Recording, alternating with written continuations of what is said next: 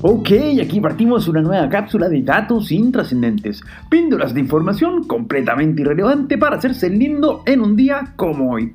Y un 17 de septiembre de 1939, y tan solo 16 días después de la invasión nazi que desencadenó el inicio de la Segunda Guerra Mundial, la Unión Soviética inicia la invasión a Polonia en virtud del infame pacto Ribbentrop-Molotov que comentamos el 23 de agosto pasado.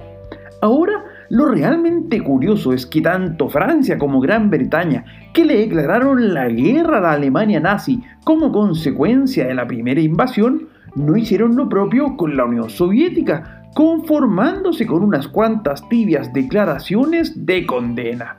En fin, lo único cierto es que a los pobres polacos a partir de ese día se lo estaban faenando por partida doble.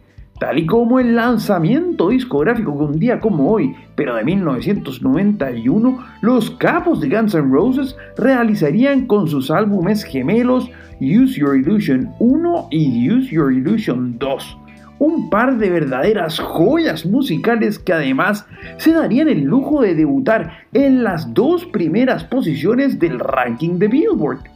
Y es que este par de discos tienen hits verdaderamente memorables, como por ejemplo Don't Cry, November Rain y un cover de Paul McCartney con Live and Let Die en el 1, y con Civil War Yesterdays, You Could Be Mine, una versión alternativa de Don't Cry y nuevamente un cover, aunque esta vez de Bob Dylan con Knocking on Heaven's Door en el 2.